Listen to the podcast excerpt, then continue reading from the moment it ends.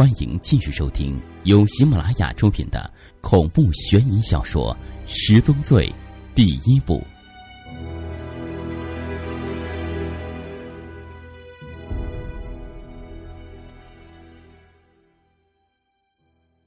华龙带人将诸葛老师抓捕之后，他对于几年前的杀人事实供认不讳。诸葛老师在审讯中说：“几年来，他一直生活在阴影之中。”很多次都想投案自首，但缺乏勇气。如今被警方抓获，反倒觉得释然。几年前，诸葛老师和阿娇同学在校园论坛里相识，他们最初通过站内消息交流，后来加到 QQ 上，两人开始网恋。其实，每个上网的人都经历过网恋，正如一个人会经历初恋一样。他们渐渐熟悉，虽然看不到对方。但那是两个灵魂在交谈。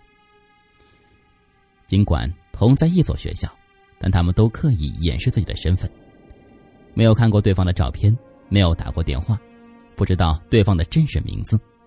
他们只在网上进行交谈，彼此思念，互相爱慕。阿娇品学兼优，可是她应该是这座大学里最穷的女生。她很漂亮，但面黄肌瘦。头发焦黄，有时一天只吃两个馒头，上网也是用别人的电脑。诸葛老师长得很帅，多才多艺，有一种成熟男人特有的魅力。学校里很多女生都暗恋他。很多次，诸葛老师和阿娇都在校园里擦肩而过，但是他们不知道对方就是自己深爱的那个人。爱到一定程度，两人会难以避免的。想要见到对方，他们在网上约好了见面时间。冬天下第一场雪的时候，诸葛老师说：“也许我是你的老师呢。”阿娇说：“也许我是校长呢。”哼，开玩笑，不管你是谁，我都喜欢。诸葛老师说：“我也是的，我喜欢的是你，无论你是什么样的。”阿娇说。我对自己没有自信，见面时我会很紧张，但是又很期待。诸葛老师说：“我会抱抱你的，我的小鸟，我的小妖精。”阿娇说：“我想在一个安静的地方见你。”诸葛老师说：“哪里？”阿娇说：“反正不在校园里。”诸葛老师说：“在什么地方？”学校后面有一条江。我要站在江面上等你。诸葛老师说：“这个有点难度啊，站在船上吧。”阿娇说：“冬天下第一场雪的时候，我站在学校后面冰封的江面上等你，不管你来不来。”两个人从夏天聊到冬天，每天都在盼望着，盼望着下雪。东北的冬天来得很早。下第一场雪的时候，有个同学看到学校后的江面上，有两个人拥抱在了一起。和所有恋爱中的男女一样，他们每天都非常想念对方，有说不完的话，爱也越来越深。冬去春来，两人甚至做好了结婚的计划。放暑假的时候，诸葛老师突然接到一个意外的电话，是阿娇在派出所打来的。阿娇因为卖淫，警察在宾馆突击检查时将其抓获。他没有钱交罚款，派出所要通知校方。阿娇万般无奈之下，拨打了诸葛老师的手机。诸葛老师将阿娇从派出所领了回来。阿娇泪流满面，解释说自己缺钱，生活困难，经不住室友的教唆蛊惑，想用自己的初夜换一千元。诸葛老师铁青着脸，一言不发，默默的把阿娇送回宿舍。那天傍晚，男校女生正在宿舍里看色情片，当时已经放暑假了，宿舍楼里大部分女生都回家了。他以为宿舍里不会有人来，也许是天热，他脱掉了所有衣服，一边看片一边自慰。快要高潮的时候，走廊里传来诸葛老师和阿娇的声音。他听到诸葛老师压抑怒火的骂声，以及阿娇小声的哭泣声。胆小女生手忙脚乱关掉电源之后，意识到自己还光着身子。这时，她已经听到了钥匙开门的声音，情急之下，她就躲进了柜子里。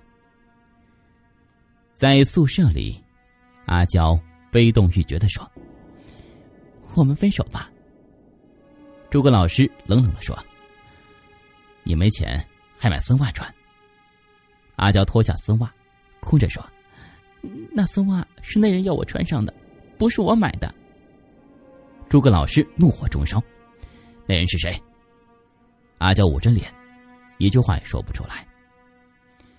冲动之下，怒不可遏的诸葛老师终于爆发了，他用丝袜勒死阿娇。冷静下来之后，诸葛老师为了掩饰真相、逃避打击，对现场及尸体进行了伪装，伪造了阿娇上吊自杀的假象。这一切。都被躲藏在柜子里的胆小女生看到，后来她因为精神压力巨大而退学。诸葛老师一直没有结婚，QQ 上阿娇的那个头像，永远都不会再亮起来了。苏梅使用电脑技术破解阿娇的 QQ 密码，登录之后看到了诸葛老师的很多留言。这几年来，他一直在忏悔。他对着那个永远暗淡着的 QQ 头像自言自语：“他还爱着他，每年元旦晚会都会唱《雪人》。”苏梅对诸葛老师说：“我们重新调查了此案，阿娇当年的室友，包括躲藏在柜子里的女生，都由户籍所在地公安机关找到他们。你知道阿娇为什么卖淫吗？”诸葛老师说：“不知道。”素梅说。他想给你买生日礼物，想给你买一把吉他。诸葛老师说：“我不明白，那用不了一千块钱呢。”素梅说：“一把吉他大概两百块钱，阿娇还想买一部手机，你总该知道他为什么想买手机吧？”诸葛老师想了想，他的泪水夺眶而出。阿娇是农村女孩，放假回家之后无法上网。家里也没有电话，放寒假的时候，她每天要步行十几公里去县里的网吧给诸葛老师留言，所以放暑假的时候，她下定决心要买一部手机。对于恋爱中的女孩来说，整个假期都和心爱的人失去联系，是难以忍受的事情。副市长对诸葛老师说：“别墨迹，快说重点，这起血人案你怎么杀死的那四名女生？”诸葛老师依旧在哭，过了一会儿，抬起头愕然说道：“我没有杀害那四名女生啊！”警方调查后得知，一月十八号至一月十九号，这堆雪人案发的那两天，诸葛老师一直在参加体育系统年终培训，有几十个人可以证明诸葛老师没有作案时间，案发时不在现场。到这里，线索中断了。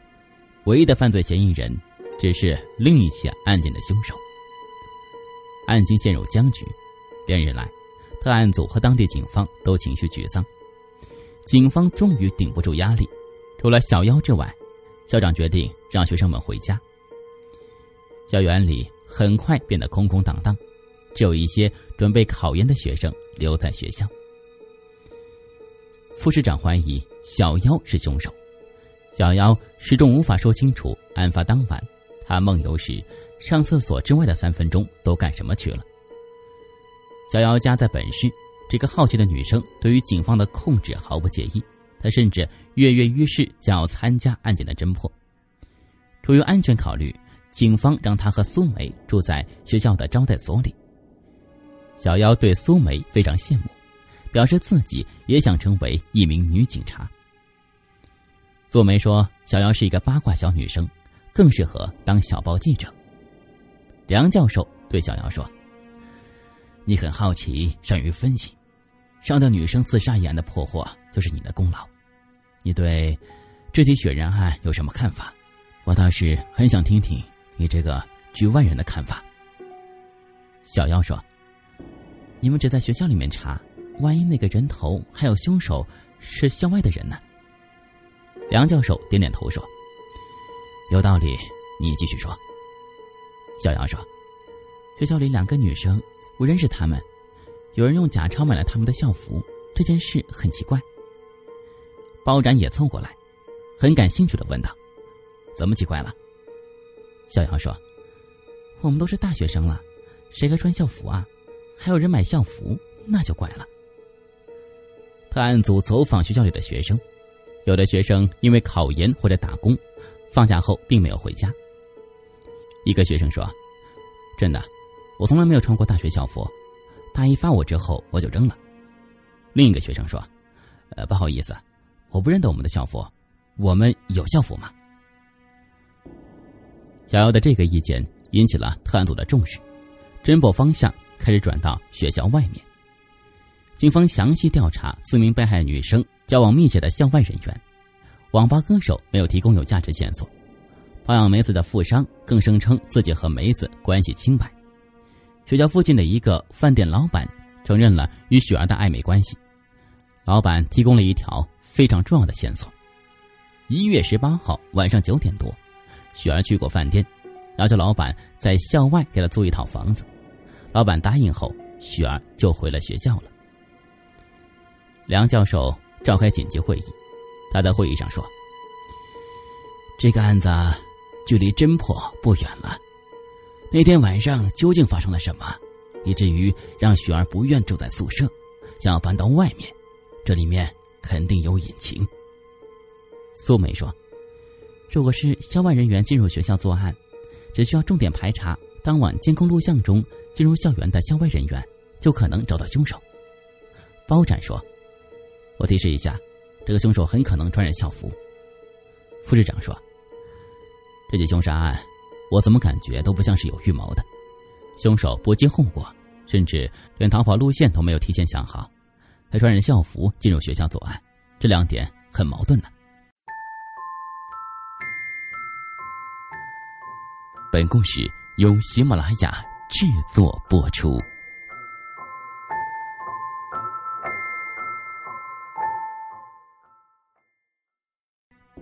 梁教授说：“除了购买校服一事可疑之外，还有一件事值得我们注意。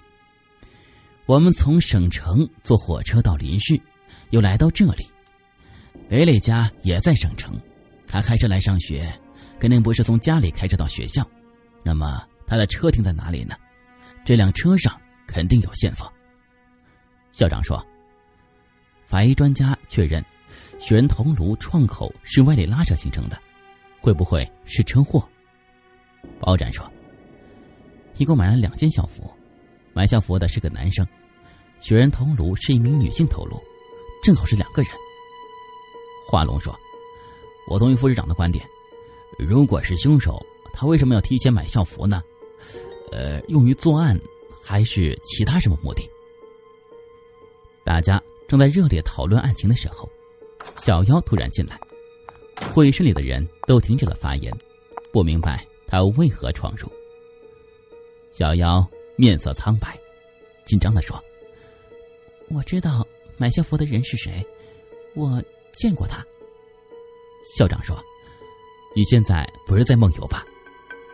小妖吓得哆哆嗦嗦的，就说：“我想起一件事情，前些日子下着大雪，我在校门口看到一个雪人。”当时一些人还围着，那雪人竟然是活的，他跪在地上，穿着校服，身上有一层厚厚的雪。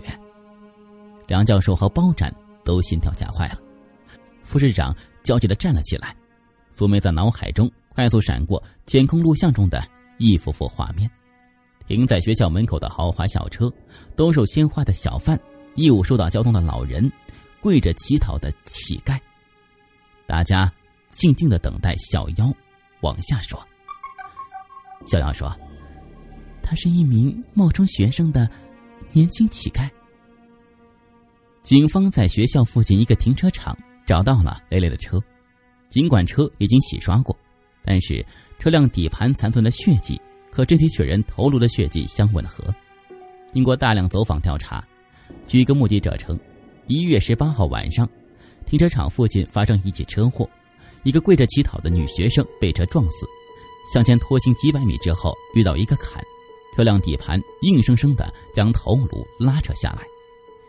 目击者怕给自己惹麻烦，所以没有报案。到这里，特案组初步认定，肢体血人的头颅为女乞丐，在学校门口跪着乞讨的男乞丐具有重大杀人嫌疑。东北三省普遍都在降雪，黑龙江在下雪，吉林和辽宁也在下雪。雪落在冰封的江面之上，落在黑暗的平原之上，雪落在行人寂寥的公园里，落在长白山顶的树上，雪洋洋洒洒的飘着，落在城市广场上，轻柔的飘在大兴安岭森林的每个角落里，雪厚厚的落在墓碑上，落在乡村的白桦林里，落在村里人家的栅栏间上，落在枯萎的野草上，落在两个乞丐的。肩头之上，让我们把目光对准他们。两个跪在大街上，很像是学生的乞丐。有谁会注意两个学生乞丐呢？中国并不是只有北京天安门、王府井、上海陆家嘴，不是只有五星级大酒店，也不只有高级白领写字楼，更多的是贫困的农村，那些无人知晓的。冷清和惨败，朽坏的门扉，家徒四壁的窘迫。社会的丑陋在于从来没有正视过这一点，这些正是社会造成的。山西某镇，那里的棉花是黑色的，农民在棉花地里干了两个小时的活之后，农民也是黑色的。附近山上挖煤的人群里，送饭的农妇无法辨认。哪个人是他的父亲？哪个人是他的儿子？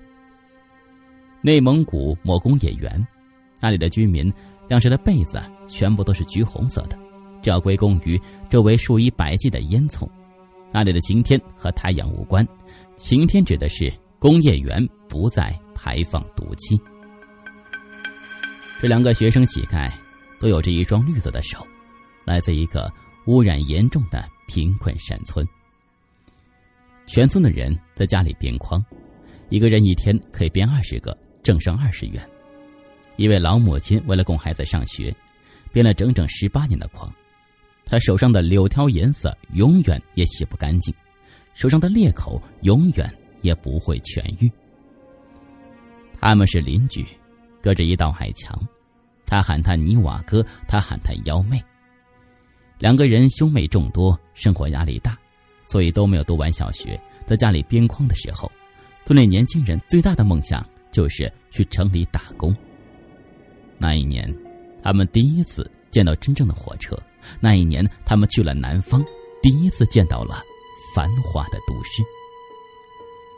一个男孩和一个女孩，他们穿着轮胎制作的鞋子，离开了山羊，离开了筐，离开了村子，离开了家，从此。踏上一条流浪的路。如果没有你，这条路将是多么的孤独和艰难。我们无法得知，两个孩子从打工到乞讨，经历过怎样的转变。也许，打工和乞讨本就没什么区别。他们从来都没有见过真正的雪。幺妹说：“你娃哥，我想去看雪。”你娃哥说。好，我带你去北方。他们从一个城市到另外一个城市，从中国的南方到北方。城市里的人忙忙碌碌，脚步匆匆，有谁会在意跪在路边的两个年轻人呢？他们就像野草一样，无人关心，无人过问。偶尔会有人满目狐疑的打量他们，偶尔会有人扔下一两枚硬币。某个县城的一片树荫之下，站着两个学生模样的人。有个买菜老太太听到了两个学生的对话。一个女学生对另一个男学生说：“我去那个路口跪一会儿吧。”男学生说：“别去，我在那儿跪了一上午了，没得多少钱。”女学生说：“好累呀，腰酸背痛，比边框都累，但是钱多。”男学生说：“幺妹。”等你的膝盖跪出茧子，就不觉得累了。最初，这两个孩子毫无乞讨经验，后来渐渐摸索出一套方法。他们以前是去商店购买运动服，冒充校服，还伪造一些证明。后来聪明的他们想到直接去学校购买校服，大学生将校服视为垃圾，一般给钱就卖。两个学生乞丐还向大学生请教英文，然后在水泥地上练习。本文作者曾经在一个学生乞丐面前陷入长时间的思考。那个乞丐跪在水泥地上，穿着一件真正的校服，膝盖下面放着一件衣服，背着一个书包。学生乞丐用粉笔在地上写下一段中英文对照的话：“爸爸患病十几年，今年一命归了天，至今欠下几万元。妈妈她真没良心，离家远嫁六年整。我和妹妹真命苦，没钱继续把书念，只能在这穷讨饭。人人都说黄连苦，我比黄连苦万分。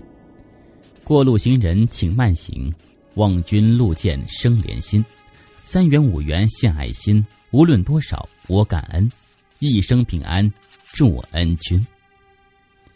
长长的三十多行仿宋体粉笔字，写得规整隽秀，旁边的英文翻译的准确而到位。过往路人无不相信这是一个真正的沦为乞丐的学生，纷纷慷慨解囊。乞丐是一种职业，尽管有手有脚。但他们并不想工作，对他们来说，乞讨就是工作。尽管这种工作含有欺骗性质，但是在这个充斥谎言的时代，他们这点欺骗又算得了什么呢？我们很难想象，一个从不施舍的社会，一个乞丐绝迹的城市，真的是我们想要的吗？我们的恻隐之心和同情心正在一点点的消失吗？两个冒充学生的乞丐，小学都没有毕业，他们心里是否对大学生活有过憧憬和向往呢？泥娃更跪在城南，幺妹跪在城北。他们有时也会跪在一起，这相当于一个男孩的命运加上一个女孩的宿命。蚂蚁往他们身上爬，麻雀从他们头顶飞过，他们从世界的某处到达某处。走遍千山万水，他们是从何时渐渐走进了对方的内心呢？麻雀总是带着闪电的味道，蚂蚁有着树根的颜色。爱情的美妙和惊心动魄不可言传，他们每时每刻都能听到对方心灵的回音。一场五六十年以来历史同期最大的暴风雪袭击东北三省。两个跪在路边的学生乞丐，平生第一次见到真正的雪。他们辗转奔波，一路乞讨，心里还有着一个小小的愿望。他们生长在一个从不下雪的村子，他们想看到真正的雪。跪着时，他们本该是低着头的。雪花飘落那一刻，两个学生乞丐不由自主的抬起头。好，纯洁的雪花。一如两个苦命的孩子的爱情。他跪在他的旁边，两个人一起跪着，这很像是某种仪式。没有人说话，没有人注意到他们，只有美丽的雪花静静的落下。那天，大雪纷飞，他和他跪在一起，就像两个雪人。